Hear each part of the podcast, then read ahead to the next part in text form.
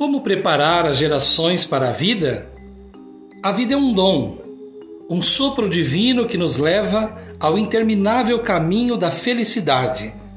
Não que seja impossível encontrar a felicidade, mas o desejo de alcançá-la e mantê-la deve ser para a vida toda. Somamos momentos felizes e aprendemos que a vida nos coloca entre espinhos para valorizarmos a nossa existência.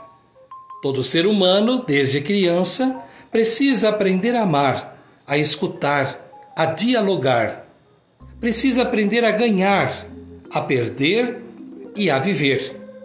Também é fundamental que a criança aprenda a se frustrar e assim vai saber que viver é um processo único e intransferível.